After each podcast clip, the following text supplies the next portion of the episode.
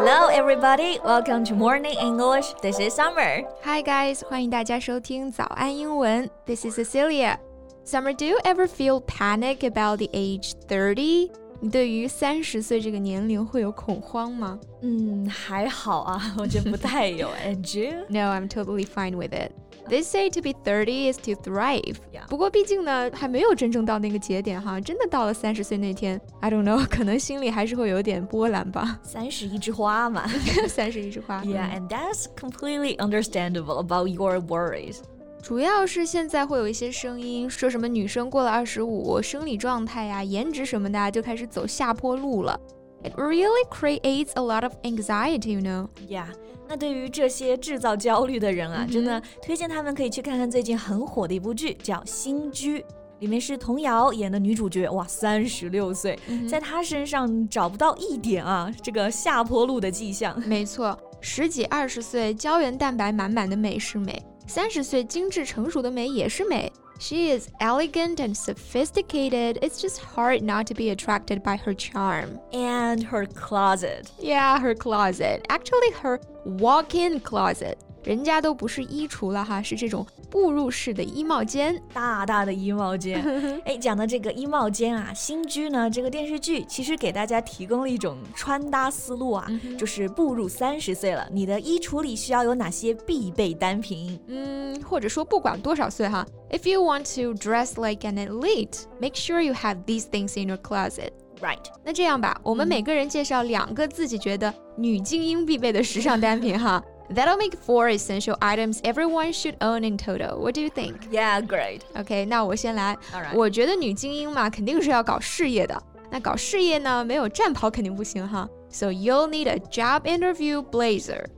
哎，这个 blazer 是什么呢？它就是我们常说的西装外套，但不是那种成套的那种 suit 西装，而是单独卖的上衣的外套。对，就是这种正式场合能穿，但是平时搭配着穿出去逛街也不会很突兀的。对，其实就是我们说的 business casual。Right，business casual。我记得我大学刚开始去面试那会儿啊，有的面试通知里面呢会写 dress code 着装规范嘛，很多都是写 business casual。那我当时还很疑惑啊，到底怎么算是 business casual 啊？其实就是它的字面意思，一种混搭，对吧？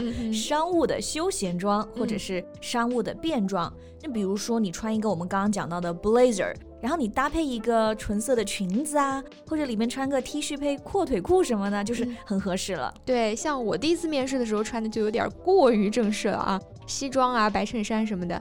And I felt so out of place on that ultra casual company. I've since discovered that interview dressing is all about looking your best, not playing a part. 就感觉会很不自在，好像在穿别人的衣服一样。Yeah, and people can usually tell if you're wearing something you just bought. So grab something you already own that you wear to an important meeting with your current employer. Right. Okay, so what do you recommend? Well, I think every girl by your 30 should own a versatile event dress. 啊，不是有句话说 每个女人的衣橱里都要有件小黑裙。对。而且颜色其实并不一定要是黑色啊，主要是这个面料啊、款式啊相对高级正式一点，所以呢，它叫做 event dress。event 就是参加各种各样的活动的 event，、嗯、那你可以参加这种 event，那就是我们说的小礼服了。哎，那是不是还有个 evening dress？哎，对，evening dress 这个就是说的晚礼服，就更加华丽一些啊。那我是不是可以理解为？这些明星走红毯穿的就叫做 evening dress，、嗯、那我们参加婚礼啊、参加年会穿的就是 event dress。 Yeah, you got it. Yeah, that is indeed an indispensable piece because by the time you turn 30, you'll have made it through the first round of friends' weddings, but you've likely got at least a few more on horizon. 对，如果每次参加婚礼都要买一条新的裙子，一是费钱啊。 另外，你很难每次都调到合适的，对吧？对，就很花费心力。嗯、不如你就精心挑选几条最满意的备着就好。Maybe there will be no surprises, but there won't be wardrobe malfunctions either. 哎，是的，嗯，这里的 wardrobe malfunction 解释一下，wardrobe 就表示衣柜嘛，malfunction 指的是故障。那这个字面意思，什么叫做衣柜故障呢？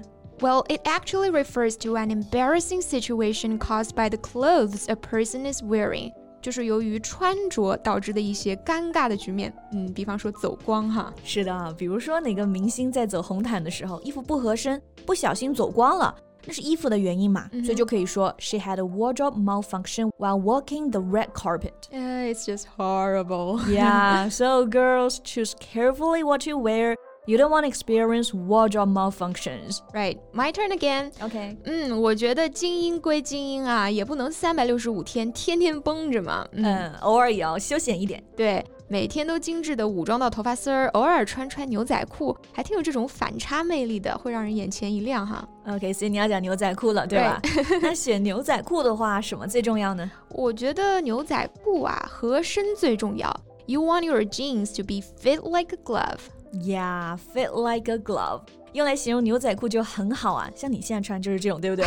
就是很合身，然后刚刚好。你想这个单词里的 glove 指的是手套。手套就是紧紧贴合你每一个手指嘛，但又不会觉得勒得慌，所以呢，把这个牛仔裤形容像手套一样，就是说它完美的贴合你的体型，特别合身。嗯，加上连字符呢，它可以用作形容词；去掉连字符就可以当成动词短语来使用。For example, I gave my dress to my sister and it fit like a glove。嗯，你把衣服送给了妹妹，她穿正合身。没错。那 Summer，你最后来给大家推荐个什么呢？呃，我们刚刚都还是在说衣服嘛，right？服装，我觉得恰到好处的配饰有时候也能起这种画龙点睛的作用啊。嗯，So I think some everyday jewelry would be great to have in our wardrobe。嗯，everyday jewelry 就是 非常日常的，可以每天戴的首饰。那这个 everyday 做形容词还是非常好用的啊，它表示日常的，比方说 everyday life 日常生活，everyday objects 日常物品。Everyday experience 日常经验，对，而且呢，像我的首饰都是款式比较简单啊，低调一点的，really understated ones。嗯，这个 understated 我们可以把它翻译成淡雅、素雅的，或者是朴素的，没有那么惹眼的哈。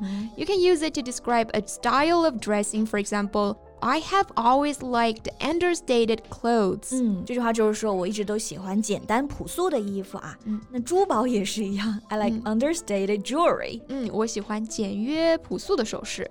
那当然了啊，奢华的五百克拉大钻戒咱也买不起啊。五百克拉换算差不多一斤的钻戒吧，你这没点臂力戴不了啊。啊，所以说不日常嘛， 那还是这种款式又简约又百搭的最实用。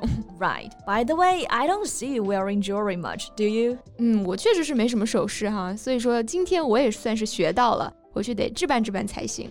那大家有什么衣橱必备的时尚单品呢？欢迎来评论区分享。嗯，那今天节目就到这里啦。So thank you so much for listening. This is Cecilia. This is Summer. See you next time. Bye.